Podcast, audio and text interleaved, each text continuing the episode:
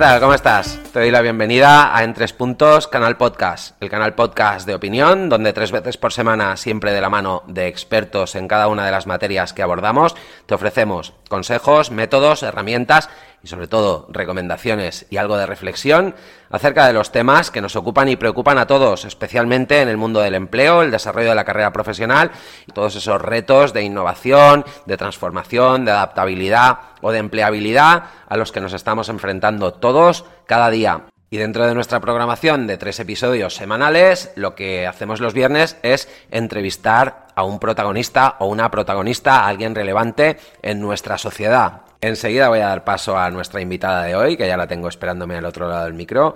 Es un auténtico lujo, lo digo cada semana, pero es, es, así, es cierto. Cada semana se pone delante de estos micrófonos un personaje, una mujer o un hombre de una relevancia excepcional, que además tienen la generosidad de venir a compartir con todos nosotros todo ese conocimiento y experiencia que les ha llevado a lo más alto, les ha llevado a una posición de influencia. El caso que hoy nos ocupa no es una excepción en ese sentido Hoy vamos a contar con, con Pilar Yacer, pero antes de presentarla y antes de contaros más detalles acerca de Pilar y de toda su trayectoria, que es extensa y dilatada y realmente impresionante, dejadme que vuelva a agradecer a todos nuestros fans ese apoyo continuo, no solo a nivel anímico y a nivel de mensajes de ánimo, que se ha venido produciendo desde el primer día que lanzamos el programa, sino también ese apoyo económico que desde a partir de 2,99 euros al mes, algo menos de lo que nos gastamos en dos cafés, está permitiendo permitiéndonos contribuir a la generación de estos contenidos en el largo plazo, a la sostenibilidad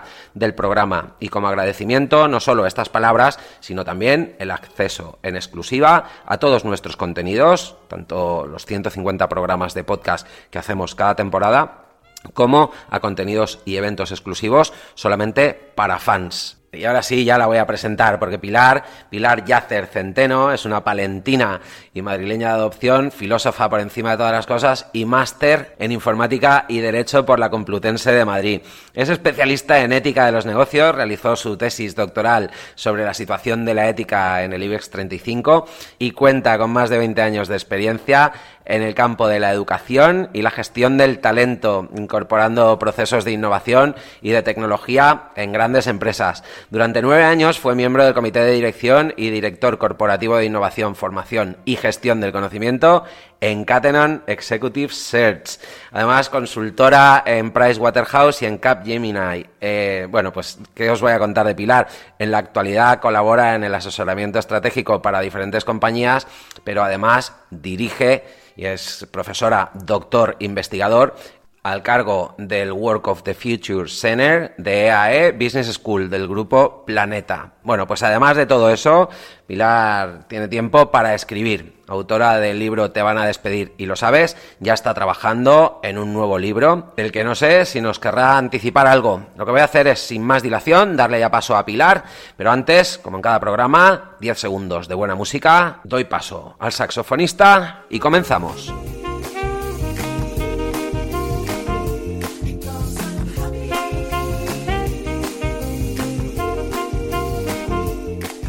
Muy bien, pues como se ha anticipado, ya tengo aquí conmigo a Pilar, que hoy nos acompaña muy generosamente. Ha hecho un hueco en su apretada agenda, que yo sé que últimamente va de, eh, como un bólido. Y, y, bueno, pues con ella vamos a debatir y a reflexionar acerca de cuestiones que, como siempre decimos, nos ocupan y preocupan a todos. Pero antes de nada, voy a darle los buenos días y agradecerle que nos acompañe hoy aquí. Pilar, buenos días, ¿cómo va todo? Hola, buenos días. Ya sabes que siempre es un placer charlar contigo, así que huecos los que quieras para ti. Muy bien, pues te lo agradezco mucho. La verdad es que el placer es mutuo, Pilar, porque bueno, pues cuando uno comparte intereses, comparte pues, eh, pues esa curiosidad por determinadas cuestiones que, que, además resultan de tanta relevancia como son las que hoy vamos a abordar, pues siempre pues, se hace corto, ¿no? Yo creo que estos 30 minutos próximos vamos a sacarles jugo porque a mí desde luego se me van a hacer cortos. Eh, Pilar, vamos a arrancar con concepto. Yo te quería preguntar, en primer lugar, ¿cómo llega una mujer que nace en Valencia a tu posición actual y, de forma, pues, como tú te apetezca.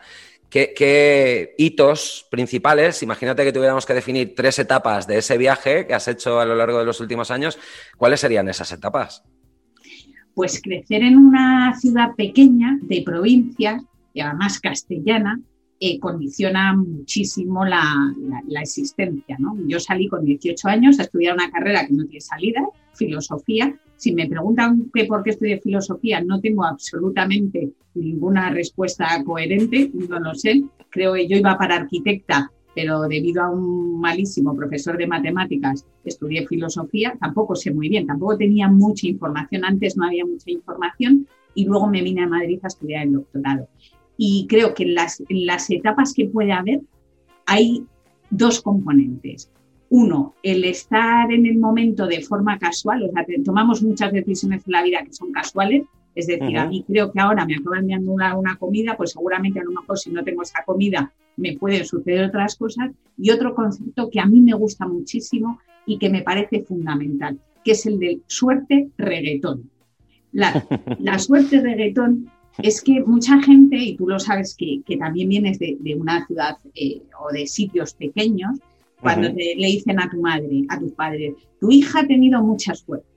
Y mi madre ya se lo ha aprendido y dice, no, mi hija ha tenido mucha suerte reggaetón. La gente se, se a reír y dice, pero ¿qué significa eso de suerte reggaetón? Bueno, pues la suerte reggaetón es que si tú te mueves mucho, y te mueves mucho, ¿dónde? Donde sea. Eh, ¿A quién aceptas en LinkedIn? A quien sea. Em, ¿A qué evento vas? A, los más diferentes probablemente son los que, a los que tú haces cosas los que mejor te van a ir. Entonces, esa parte del suerte reggaetón a mí me ha ido muy bien. Relacionarme con gente que no tenía a priori nada absolutamente que ver conmigo. ¿Por qué?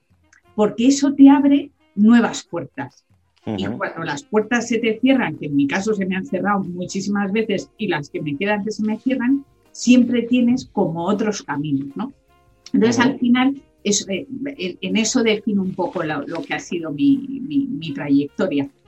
Qué bueno. Y eh, escucha, yo, yo me he quedado con ese concepto de suerte reggaetón que me ha encantado y, con esa serendipia, ¿no? Tan, importante que al final, pues uno, como dice aquel, tú, tú haz que los puntos ya se unirán. Creo que frase se le atribuye a Steve Jobs, creo que alguno la dijo antes que él, todo que Jobs pues tiene la, relevancia y el concepto icónico que tiene, ¿no? Y por eso pues seguramente nos acordamos de él al mencionarla, pero sí es cierto que la vida es mucho una cuestión de, mantener una actitud positiva, una actitud sobre todo ambiciosa en el sentido positivo del término y tener ganas de que ocurran cosas, ¿no? ¿Qué papel juega esas ganas de, de sorprenderte cada día? Con la vida, de tropezar y levantarte, y como dice el proverbio japonés, tropezaré siete, pero me levantaré ocho.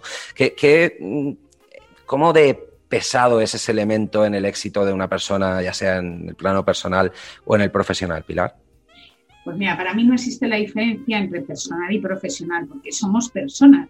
nunca he concebido cuando una persona se comporta de forma diferente en la, empresa, cuando entra en un recinto empresarial o profesional que en el plano personal. Yo soy la misma persona, tengo los mismos defectos, si acaso más en un ámbito o en otro, y las mismas virtudes en los dos ámbitos. Y así somos y así somos como, como nos reflejamos.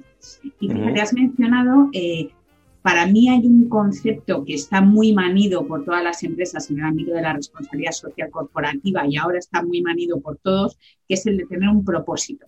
Y un propósito no es un por qué hacemos las cosas, es un para qué. Y un para qué, eh, te cuento un ejemplo. Pues eh, a mí me gusta correr, correr por las mañanas, ahora sin audite, que le parecerían inauditas, a las 7 menos cuarto. Eh, corro poco, yo corro 20, 25 minutos muy rápido. Llueve, llueva, truene, haga sol, haga calor, tenga cuestas, no tenga cuestas, me da exactamente igual. Y eso no lo hago porque no lo hago por un porqué, es decir, el porqué es porque quiero estar más sana, porque quiero estar más delgado, porque quiero estar más saludable. ¿Qué pasa con enfocar la vida en los porqués? Que cuando a lo mejor ya has conseguido estar más delgado, estar más sano, pues lo dejas, porque no, no, no tiene un alcance mayor. Para mí el propósito es el para qué lo hacemos. Y el para qué lo hacemos tiene un ámbito que es genial, porque no es el individuo, es el ámbito social, es el ámbito de la ética y es el ámbito en el que están incluidos otras personas. Y a mí me pasa ahora algo maravilloso, que es el decir, eh, tengo cierta influencia y cierta influencia de, hacer que los demás tengan un propósito o un para qué hacer las cosas. Por ejemplo, a mí me encanta colgar cada vez que hago deporte o cada vez que hago alguna cosa en, Instagram. ¿No? y, me dice mucha gente que no conozco absolutamente de nada, pero de nada. Hay mucha gente que conozco y hay otras que no conozco de nada. Y dice, Pilar, es que ya cuando me levanto y veo que hoy no has puesto eh, em, levantando pesas o corriendo tal, y dice, es como que me falta algo o me dan pereza y no voy a, y no voy a. Entonces, ese, ese propósito y ese propósito va ligado con algo que has mencionado, que es la ambición, el querer dejar huella, el querer hacer algo en, eh, que consideras entre lo que es el bien, lo justo, lo bueno, el aportar algo a la sociedad. O sea, yo creo que todos tenemos que levantarnos en cada mañana y no decir, vale, hoy me levanto, voy al trabajo, preparo la comida, me tomo una caña y me acuesto. ¿Qué vas a hacer por mejorar este mundo, no? Que suena a lo mejor ahí hay un pilar muy, muy buenista, pero, pero yo sí que tengo ese propósito. Vale, pues vamos a hacer una cosa. Mira, el propósito de este programa es eh, tratar de hacer de nuestra sociedad un lugar un poquito mejor y para ello lo que vamos a hacer es entrar en el bloque 2 de las reflexiones, donde vamos a abrir dos cuestiones principales que te voy a dejar votando encima de la mesa. No me las respondas ahora, simplemente las enuncio para que nuestros oyentes sepan eh, qué camino vamos a, a tomar. Y una va a tener que ver con la filosofía, con esa filosofía que marcó un poco tu, vida de joven, de adolescente y que definió algunos caminos profesionales para ti y cómo la aplicas en el día a día. Y la otra reflexión va a tener que ver con la educación, porque tú juegas actualmente un papel importante en una institución educativa eh, de ámbito privado, pues donde estáis cada día en contacto con, alumnos, con futuros profesionales, y te voy a hacer una pregunta que tiene que ver con nuestro modelo educativo y ese perfil sumiso o conformista versus el perfil ambicioso del que estábamos hablando al final de este primer bloque. Pero eso va a ser dentro de 10 segundos. Le doy paso al saxofón y regresamos. Hasta ahora mismo.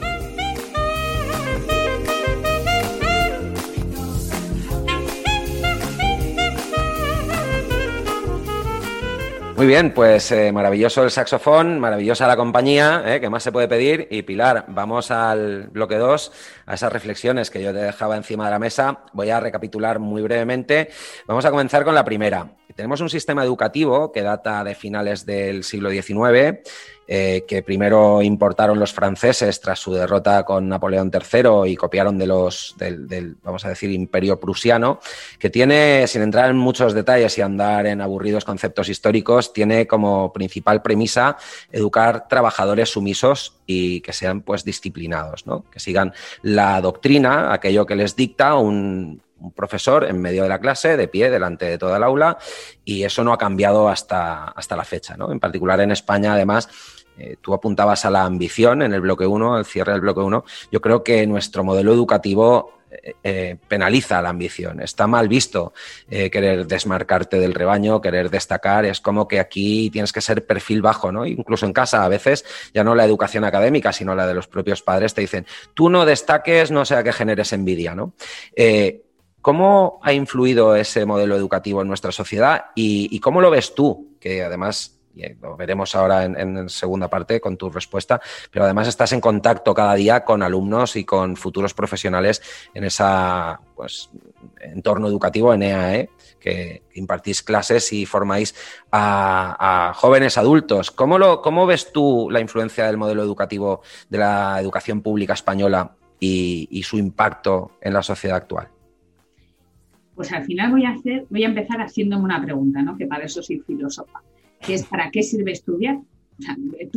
tú, que ahora que me estás escuchando, ¿tú para qué estudias o para qué te formas? Además, lo que nos hemos dado cuenta que es muy diferente a la generación mía, que estoy casi cercana a los 50 años, es que antes teníamos un modelo de, ¿para qué estudiamos? Pues para ganarnos la vida o para tener un buen trabajo y luego tener una familia, etc. etc ¿no? ¿Qué es lo que ocurre? Que es que ese modelo, por un lado, se ha roto, porque ahora lo de que hay que estar formándose toda la vida eso ya podemos concienciarnos de que eso es así. Eh, ¿Qué es lo que ocurre? Que en el modelo educativo, o para mí la educación, el para qué estudiamos eh, tiene dos piezas clave. Uno, el cómo se nos enseña, que sería toda la parte de habilidades que tú has comentado, ¿no? se sigue fomentando lo mismo que cuando yo estudié en mi colegio de monjas de las Angelinas. Es decir, el, ¿quién es el más listo en una clase? El que saca mejores notas. No el que comparte, no el que colabora, sino el que saca, saca las mejores notas. Y eso es así. Y el que saca las mejores notas ahora mismo y hoy por hoy es el que puede entrar en los entornos educativos, eh, en la carrera que, él quiere. Que ahí me lleva a otra reflexión. Si, claro, no estudiamos lo que a nosotros aparentemente nos gusta o tenemos esa vocación, vamos a ser ya más profesionales para siempre, porque estaremos dedicándonos a algo que en el fondo nos ha gustado. ¿Cuántos conocemos? ¿Cuántos médicos que no pueden llegar a, a, estudiar medicina, estudian al final química o enfermería? por Dios, sí que están un poco relacionados. Claro, luego esos profesionales siempre estarán echando de menos esa vocación. Y en cuanto a la parte esa de eh, qué se enseña a los niños, no se les enseña a destacar, no se les enseña, y tengo dos hijos adolescentes, ¿eh? y no se les enseña a ser ambiciosos. ¿Por qué? Porque, eh, pero eso luego está relacionado con el mundo de la empresa. Es que en el mundo de la empresa, que hacen las políticas de, en general? Homogenizar una mezcla quieren las personas que destaquen, que innoven. Y bueno, y eso está acrecentado muchísimo más, que no lo sacamos aquí, el tema, de diversidad de género en las mujeres. O sea, la mujer ya, si destaca, malo, malo porque algo... Y eso sigue siendo así, sigue siendo el mismo modelo que cuando yo estudié. Eso a nivel de actitudes. A nivel de conocimientos, ¿qué es lo que ocurre? que, se está sucediendo una debacle, una debacle. Eh, mira, te cuento una anécdota. A mí me llaman cantidad de, padres, muchísimos padres, como saben que yo estoy en el entorno educativo, que tienen hijos antes de empezar la universidad, que me dicen, por Dios, Pilar, em, pero padres, mm, padres que están en empresas trabajando con carreras, o sea, con un nivel educativo, con un nivel cultural bueno, y me dicen, Pilar, dice, a ver si le aconsejas a mi hijo, porque claro, yo le he dicho, si, si tú lo que te gusta estudiar, pues estudia Derecho o Económica, si te gusta algo de las matemáticas. Si eres listo, estudia una ingeniería. Eso sigue siendo así. Entonces, hay una deficiencia no tanto del sistema educativo, sino en los padres que no se ponen a manifiesto y una ignorancia muy grande de todos los grados nuevos que hay, de, de mm, muchísimas carreras que están saliendo, que tienen mezcla de conocimientos, que al final esa mezcla me parece lo más fundamental. ¿Por qué? Porque estudiar una carrera con salidas, vete tú a saber dentro de tres años dónde están las salidas. Big Data. Ahora todo el mundo estudiando Big Data. Todo el mundo estudiando Big Data, que me parece estupendo, pero es que todo lo del Big Data se va a automatizar en los próximos tres años, por lo cual cuando esos chicos salgan, chicos y chicas, chicos, porque las chicas no estudian Big Data, eh, salgan, no van a tener trabajo, porque los sigilosos algoritmos habrán venido y lo sabrán hacer muchísimo mejor que nosotros. Entonces, ¿qué es una carrera con, salidas? Y engancho con la, parte de filosofía. Una carrera con, salidas, pues yo no sé, no sé si la filosofía tenía más salidas o no. Según las encuestas y las estadísticas que, salen, evidentemente no. Las salidas, por eso de la suerte reggaetón que te lo comentaba antes, se las busca uno. Y ahora la parte de educación no para formarse en cualquier cosa. Eso es otro de los grandes errores que veo muchísimo. Cantidad de personas que se forman por formarse o que hacen cosas por hacer o que hacen cosas por la tradición. Hay que formarse en temas muy, muy variados. De filosofía, luego estudié informática. El curso que probablemente más me haya valido de toda mi carrera profesional ha sido el de guiones cortos que estudié en la, Escuela de, Letras de Madrid con José María Gelbenzu, de profe de cuentos cortos, y, y Millas, y aprendí una barbaridad. Y si te dicen, ¿de qué te ha servido eso? Porque ahora escribo que te mueren en redes, pero no por, no por nada, sino porque hice un curso. O sea, esto no venía innato en mí. Entonces, esa parte de conocimientos muy, muy diferentes, de realmente estudiar lo que a uno le gusta o lo que cree que a uno le gusta que luego a lo mejor empieza a estudiarlo, pero no es así. Y esa parte sí que me parece fundamental. ¿Por qué? No ya tanto por las nuevas generaciones, o sea, por las generaciones que están ahora estudiando, sino porque a nosotros, a todos, a los de, de 40, 50, 60 y 70, nos va a tocar, y fíjate que utilizo esta, esta pasiva, nos va a tocar estar en ese aprendizaje constante Y a los niños les decimos que estudiar es un rollo y que trabajar también. Entonces mm. ahí el ejemplo tiene que cambiar radicalmente. Qué buena respuesta. Mira, pues em, estoy absolutamente de acuerdo, ¿eh? no, no, por, no por bienquedismo, sino porque em, coincido en que hay, en la vida hay una manera de sobrevivir y es eh, manejar más de una disciplina, más de una herramienta. Ese hombre del Renacimiento al que cada vez pues, está viviendo esa figura una segunda juventud, podríamos decir, ¿no? Esa polimatía, ese, pues vamos a decir, multidisciplinaridad disciplinaridad, ya lo diré, ¿eh? y, esa polivalencia es una, seguramente un perfil muy demandado en el mundo actual, justamente porque, bueno, pues porque una organización va a necesitar recursos que pueda ubicar en diferentes posiciones dependiendo del contexto, de la coyuntura, y, y cuando una organización tiene esa capacidad, seguramente va a flexibilizar y va a poder sobrevivir a cualquier adversidad. Sin embargo, cuando es rígida, cuando las organizaciones no, no, tienen la capacidad de adaptarse a nuevos entornos, nuevos escenarios, pues corren mayores riesgos de desaparecer o de sufrir. ¿no? Y en ese sentido, volviendo al ser humano, y a esa filosofía, yo te quería preguntar acerca de un tema que hemos comentado fuera de micro, que además es el argumento principal de tu próximo libro, que todavía no, está disponible para nuestra desgracia, pero pronto lo estará, así que cuando lo saques te volveremos a invitar. Pero quería hablar contigo de, de ética y de valores y de cómo eh, de alguna manera, tanto organizaciones como profesionales y seres humanos en general, nos podemos beneficiar de recuperar una parte tan importante de la filosofía como es la ética y de adaptarla a los tiempos que corren. Eh, Pilar, cuéntanos. Eh, ¿Qué papel puede jugar la ética en una organización para un profesional y por qué la ética no está reñida con la rentabilidad, porque mucha gente se piensa que ser ético o que aplicar pues, valores éticos en el mundo de, los negocios penaliza la rentabilidad. Yo creo que no es así. ¿Qué opinas? Pues sin hacer mucho spoiler de mi próximo libro, en el que hablo sobre todo de, con un enfoque ético, a mí me gusta siempre aclarar qué es eso de la ética. Pero tú sabes, claro, de la ética, ¿qué es? Pues, la ética es el horizonte siempre que hablamos de lo que está bien o de lo que está mal, de lo que es justo, de lo que es injusto, de lo que es verdadero y de lo que es falso, estamos en el horizonte de la ética. ¿Qué significa? Que si yo a un empleado le digo que es malo, que es mediocre, o, lo mismo a un estudiante, eso ya es un juicio ético. Entonces, es, eh, claro, es que la, ética ha estado ahí siempre. Otra cosa es que nos hayamos encargado de esconderla o de solaparla.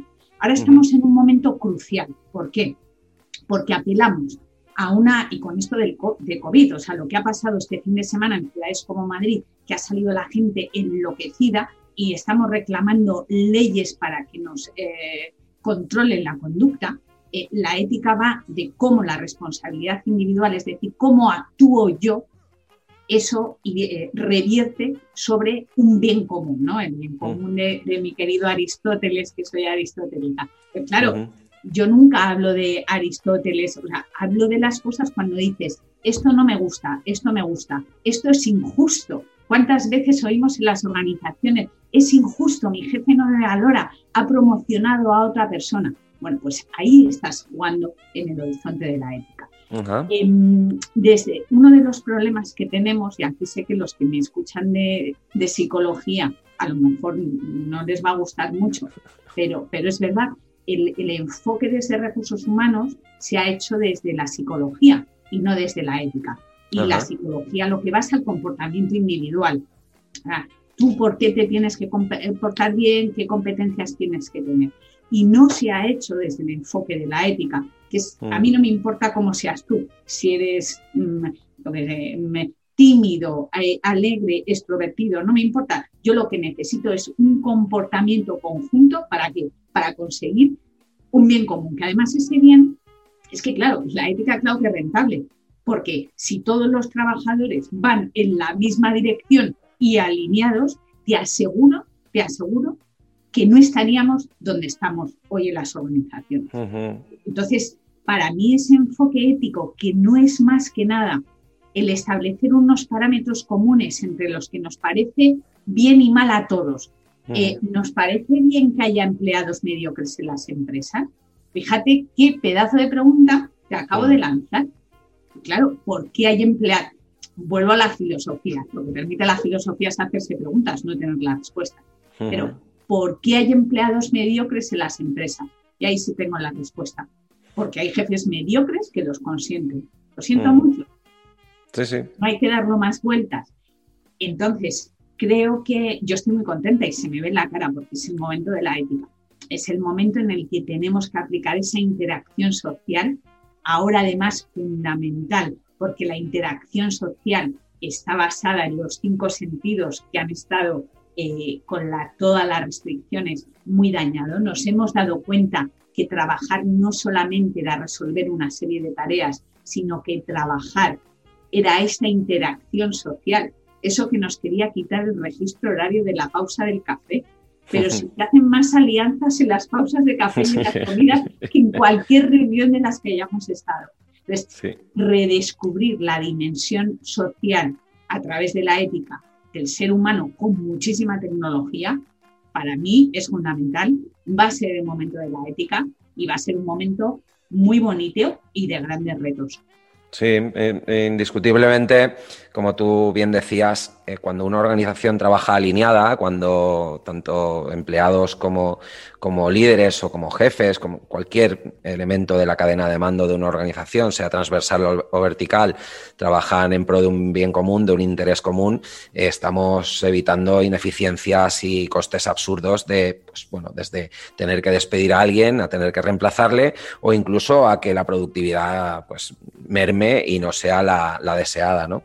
Sí, así, así de importante el impacto de la ética, así de importante, como tú también subrayabas, en la coyuntura actual de pandemia, el mantenernos unidos como sociedad, el actuar bien aunque nadie nos mire, porque esa ética pues es justamente eso, ¿no? El actuar eh, de manera moral y, de manera aceptable para todos cuando nadie nos está mirando, que no haga falta que venga la policía a decirnos que estamos en una pandemia y que nos tenemos que ir para casa para no contagiar, ¿no? O que si contagiamos, pues estamos poniendo en riesgo a nuestros seres queridos, a nuestros vecinos, etcétera.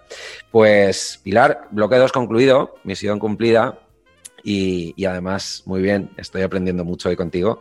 Y lo que vamos a hacer es pasar al bloque 3 y prepárate porque en el bloque 3 nos vienen curvas, tenemos que resolver todo esto, ¿eh? porque nos ponemos profundos, nos ponemos, vamos, vamos aquí con el pensamiento crítico abriendo brechas y luego hay que cerrarlas y recuperarse, así que damos paso al saxofón, 10 segundos de descanso y regresamos. Hasta ahora mismo.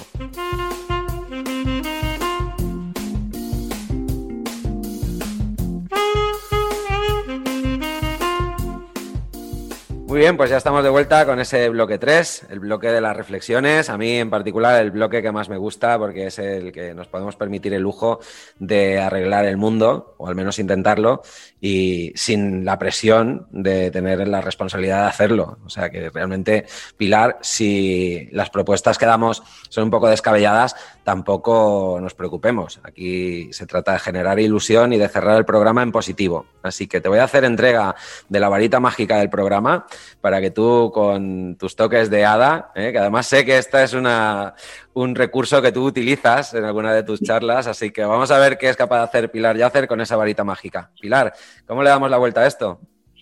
Pues creo que tenemos que ser muy positivos. Bueno, lo de la varita mágica eh, me gusta porque yo al final de mis charlas llevo una varita mágica de verdad no eh, como esta que tú me has dado, que no vale para nada. Princesa, digo, si alguien nos ha quedado convencido, ya lo único que nos queda es la magia y la ilusión. Creo mucho en la magia y en la ilusión.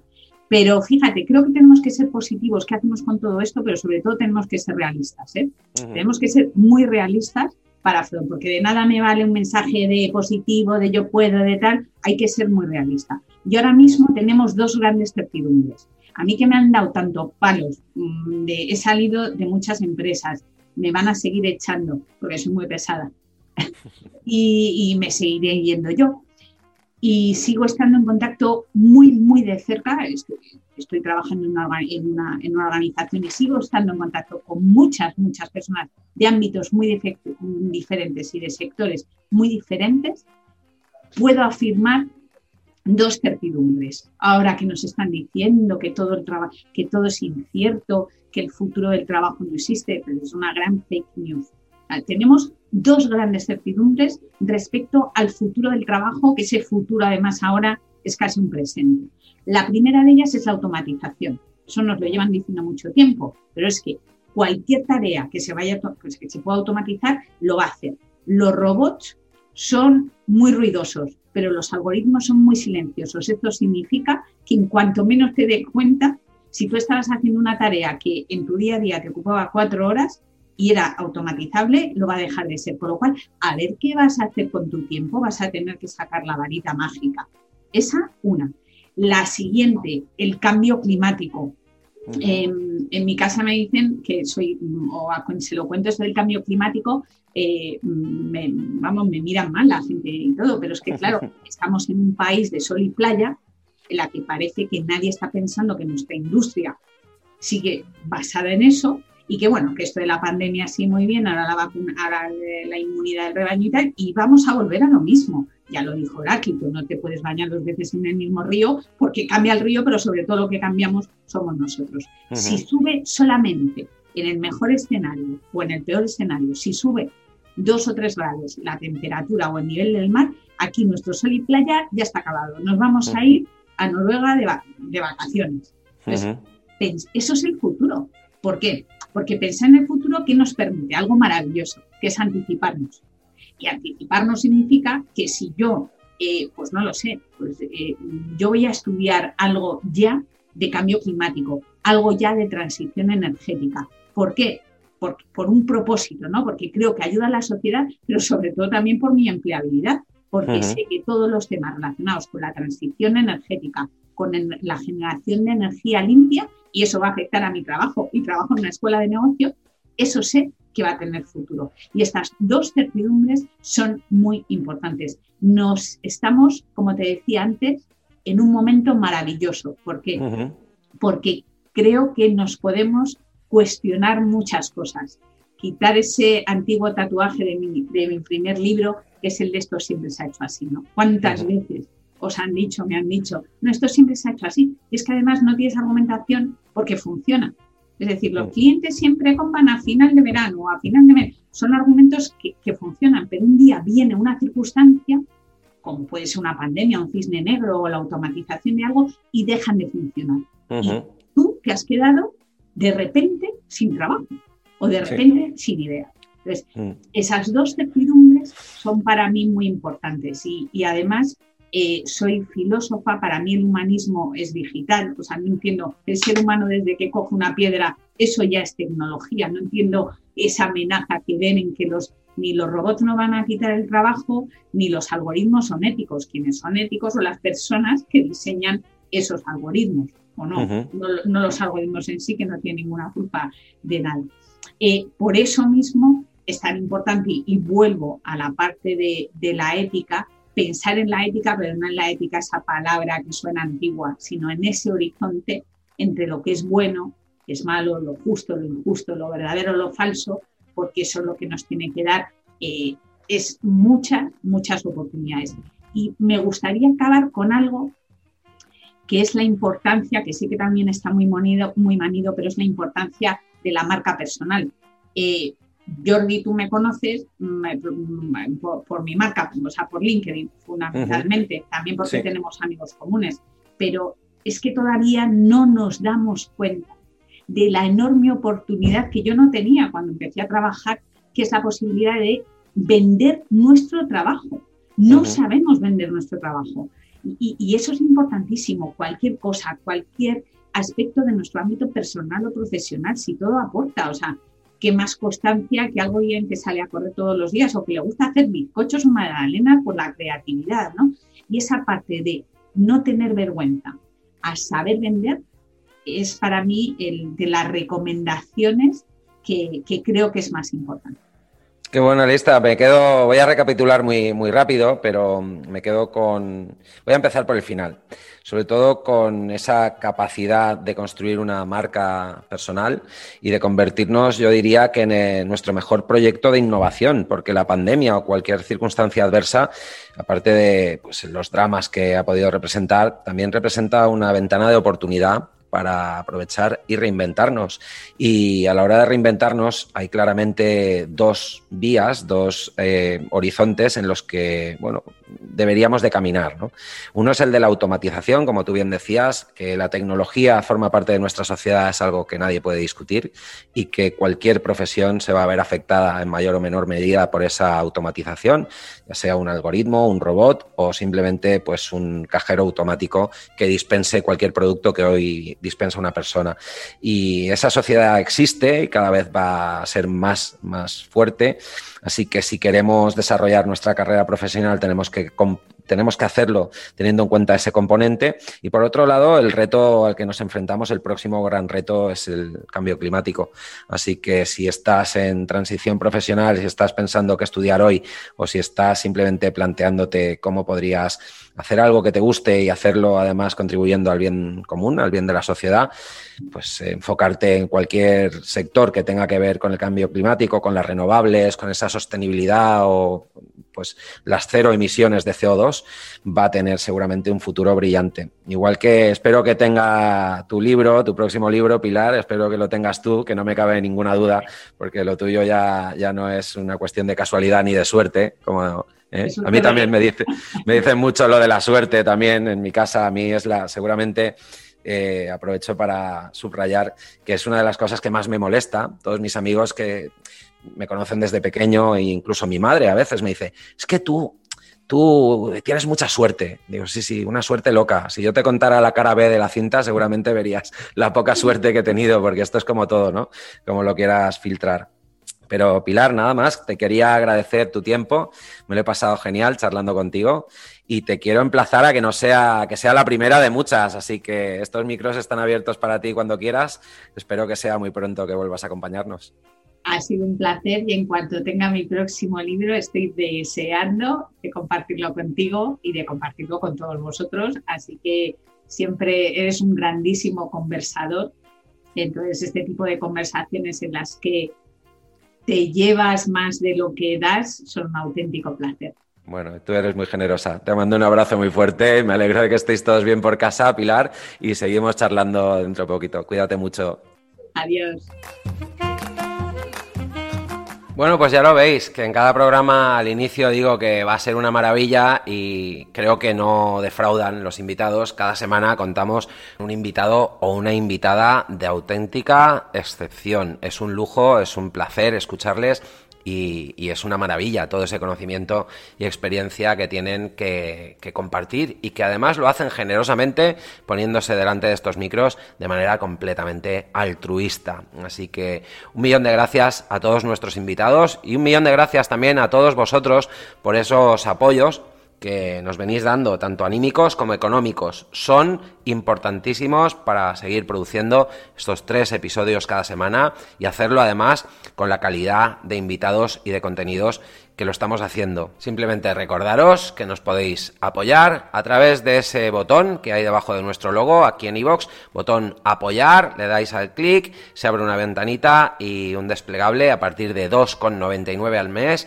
Nada, lo que nos gastamos en dos cafés, nos podéis ayudar y contribuir enormemente a la sostenibilidad de este programa. Y para agradeceroslo vais a tener en exclusiva acceso a más de 150 podcasts al año, además de poder participar en eventos exclusivos para fans. Ahora sí, por mi parte nada más que agradeceros, como siempre, que hayáis dedicado este ratito de vuestro tiempo a escucharnos, que esperamos que hayáis disfrutado tanto como nosotros de esta entrevista con Pilar Yacer, que ha sido un auténtico lujo, y que os emplazamos a que nos volvamos a escuchar en el próximo programa. Entre tanto, cuidaos mucho, estad todos muy sanos por casa, fuerte abrazo, chao.